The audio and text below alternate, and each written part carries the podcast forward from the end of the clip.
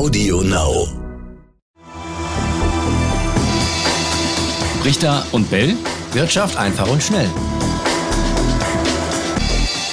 Herzlich willkommen zu einer neuen Folge Brichter und Bell Wirtschaft einfach und schnell. Auch heute wieder selbstverständlich mit Raimund Brichter und auch heute wieder telefonisch zugeschaltet. Grüß dich, Raimund. Ja, und Etienne Bell, er ist auch telefonisch zugeschaltet. Herzlich willkommen an alle da draußen. Ein 130 Milliarden Euro schweres Konjunkturpaket hat die Bundesregierung beschlossen, Raimund, um die Corona-Folgen abzufedern. Zwei Tage lang wurde verhandelt und mit Wumms, mit Wumms will man jetzt aus der Krise kommen. Das hat der Finanzminister so angekündigt. Äh, wird das damit gelingen? Ähm, zunächst mal äh, sind solche Maßnahmen in Krisen immer gut und angeraten. Ob das jetzt mit Wumms gelingt oder nicht, das werden wir sehen. Aber sie werden auf jeden Fall äh, die Maßnahmen dazu beitragen, äh, dass die Wirtschaft nicht den Bach runtergeht. Die Mehrwertsteuer, nehmen wir mal einen Punkt raus, die wird befristet gesenkt bis Ende des Jahres von 19 auf 16 Prozent. Wir erinnern uns, Mehrwertsteuer, die wird auf Waren und Dienstleistungen erhoben. Also steckt fast überall drin. Ähm, wird das jetzt erstmal für alle von uns günstiger? Das ist die große Frage. Ähm, die Mehrwertsteuer ist ja in den Preisen, die wir bezahlen, eingerechnet von Seiten der Geschäfte und der Anbieter von Dienstleistungen. Ähm, die können jetzt äh, möglicherweise die Endpreise verringern. Ich habe mal ausgerechnet, für ein, äh, für ein Laptop zum Beispiel, das man für 1000 Euro kauft, könnte man dann 20, 25 Euro sparen. Ob das aber jetzt was bringt, ob man wegen dieser Ersparnis tatsächlich mehr kauft, das ist die große Frage. Und es ist auch noch die Frage, ob die Unternehmen das auch so umsetzen. Sie könnten rein theoretisch auch sagen, wir lassen die Preise gleich, wir führen zwar jetzt weniger Mehrwertsteuer an den Staat ab, verdienen wir halt mehr.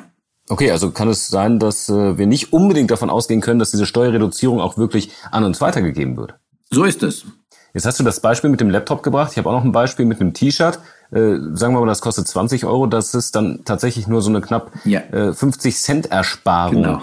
äh, pro Stück. Also das heißt, wenn, dann lohnt es sich tatsächlich bei höherpreisigen Dingen, aber auch da sagst du, ist es dann eh die Frage, ob das den Kunden am Ende motiviert, dann auch wirklich das Geld auszugeben? Richtig, du sagst es. Und witzigerweise, die Politiker, ähm, wir haben da heute auch einige in, äh, in NTV-Interview, die das alles ausbaldowert haben, die sagen äh, sogar, ja, die großen, äh, die, die großen Anschaffungen wollen wir damit gar nicht so forcieren, eher äh, die kleinen. Aber du sagst ja selbst, beim T-Shirt lohnt sich ja noch weniger. Hm. Also da bin ich erst recht skeptisch, ob das den Konsum an, ankurbeln wird. Ist das in der Form dann ungewöhnlich oder ist das ein probates Mittel, sage ich jetzt mal. Es ist mir nicht bekannt, äh, dass eine Mehrwertsteuer gesenkt worden äh, ist. Äh, jetzt, jetzt natürlich ganz kurzfristig ist die aber aus anderen Gründen gesenkt worden, zum Beispiel bei der Deutschen Bahn. Das wissen wir, weil man die Bahn fördern wollte. Das hat aber andere Gründe. Aber die Mehrwertsteuer generell gesenkt, daran kann ich mich nicht erinnern.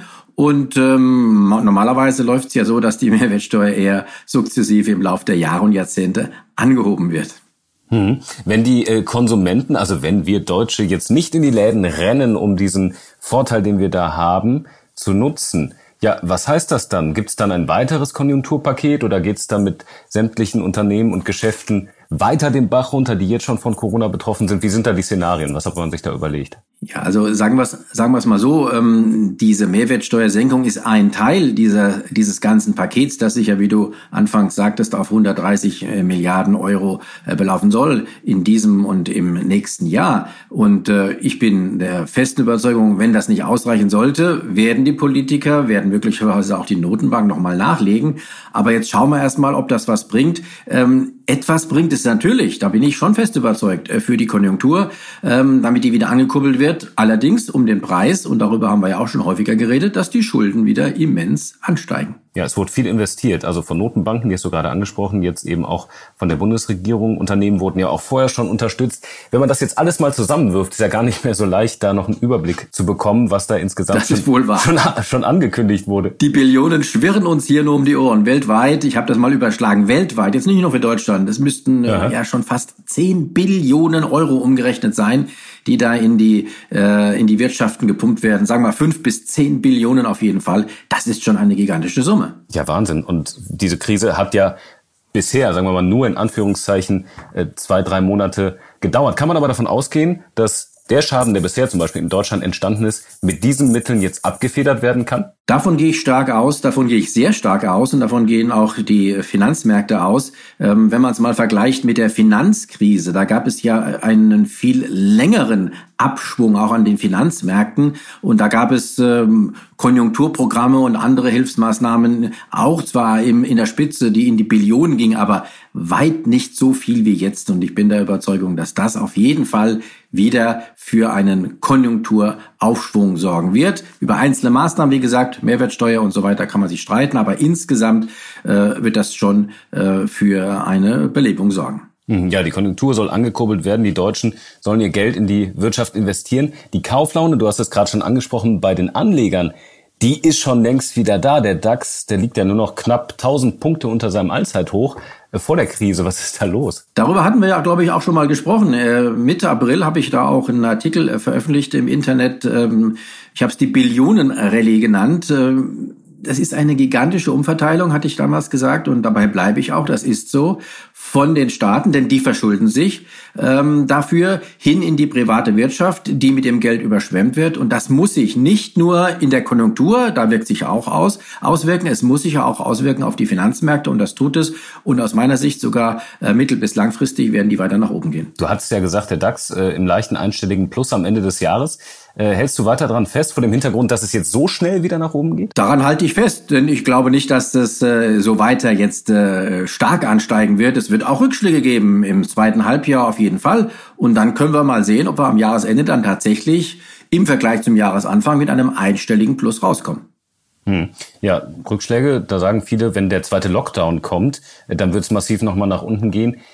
Ist das in dieser Form noch denkbar, selbst wenn vielleicht wieder mehr Einschränkungen kommen sollten, dass die Wirtschaft oder die Anleger insgesamt so optimistisch sind, aufgrund dieser ganzen Geldschwemme, dass sie sagen, naja, die Wirtschaft, die wird trotzdem wieder auf die Beine kommen, selbst wenn der Lockdown kommt? Ja, über die Anlässe von Rückschlägen an den Finanzmärkten, an den Börsen brauchen wir uns, glaube ich, nicht unterhalten. Es kann ein zweiter Lockdown sein, wenn er dann kommt. Es können aber auch andere Anlässe kommen, das wissen wir. Das ist völlig egal. Äh, wenn die Märkte überhitzt sind und möglicherweise kommen sie jetzt in eine Überhitzungsphase, dann werden sie auch wieder äh, korrigieren, nennt man das im Fachjargon, dann werden sie auch wieder äh, sich abschwächen. Äh, und die Anlässe dafür, die findet man dann schon. Jetzt äh, wurde die 12.000er Marke beim DAX, gucken wir mal darauf gerissen.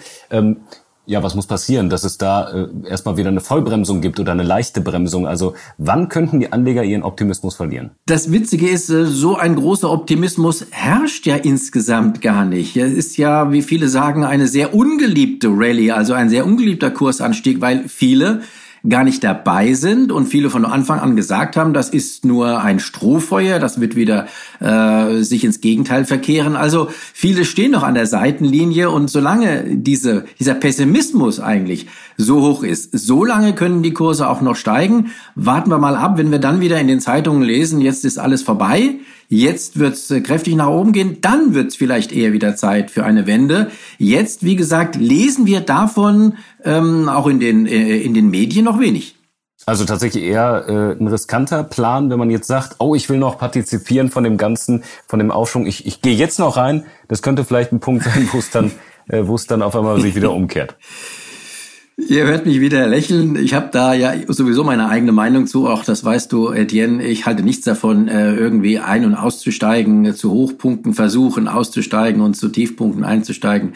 Ich meine, wenn man in den Aktienmarkt investieren will, sollte man das langfristig tun mit äh, Sparverträgen, mit monatlichen äh, Beiträgen, die man leistet. Dann sind diese Schwankungen völlig egal. Tja, das wird noch spannend. Viele da draußen sind bestimmt, den juckt vielleicht in den Fingern und die beobachten das. Ihr könnt uns auch gerne schreiben, wie ihr das im Moment seht und einschätzt. Das nehmen wir gern wieder auf in der nächsten Folge. Die Adresse brichter und ntv.de. Ja, tschüss, bis zum nächsten Mal und bleibt gesund. Schöne Tage noch.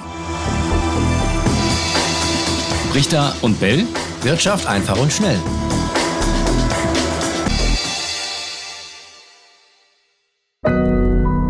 Audio.